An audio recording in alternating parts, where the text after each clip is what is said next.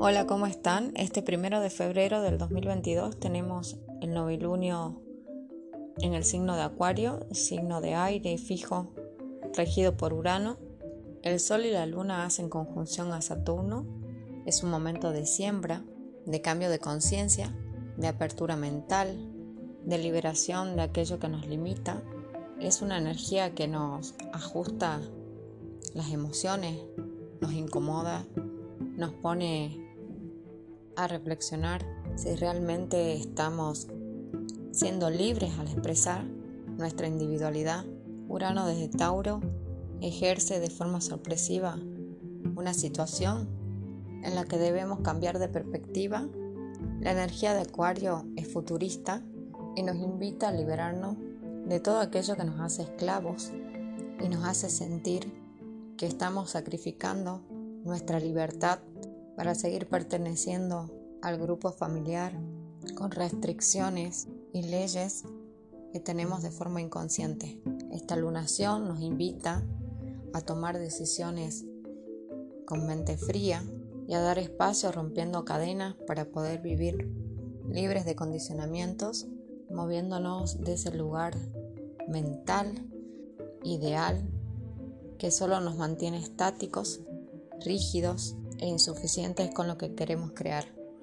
Venus acaba de despertar, Mercurio en Capricornio pronto a ponerse estacionario, Marte desde Capricornio en trígono Urano y en cuadratura de Saturno en Acuario.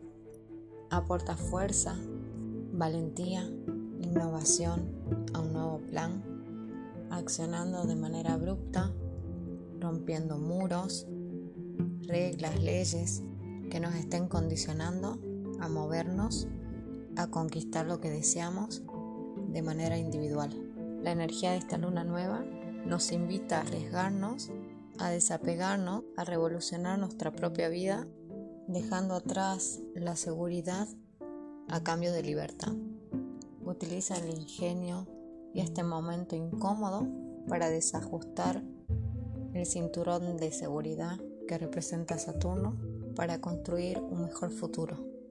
Buscar seguridad emocional en los demás o el refugio en lo familiar es quedarnos estancados, sometidos a vidas ajenas y renunciar a nuestra realización individual. Los signos fijos como Acuario, Tauro, Escorpio y Leo estarán mayormente influenciados por este novilunio, las personas con luna en acuario se verán frente a desafíos en la que tendrán que reinventarse en lo emocional y darse cuenta que los sacrificios y la tosudez emocional tiene que madurar. ¿Qué es para ti la libertad? ¿Qué precio pagas creyendo que eso te da libertad? La libertad y la lealtad de obedecernos a nosotros mismos. Sé tu mejor amigo y encontrarás tu comunidad. Feliz nubilunio.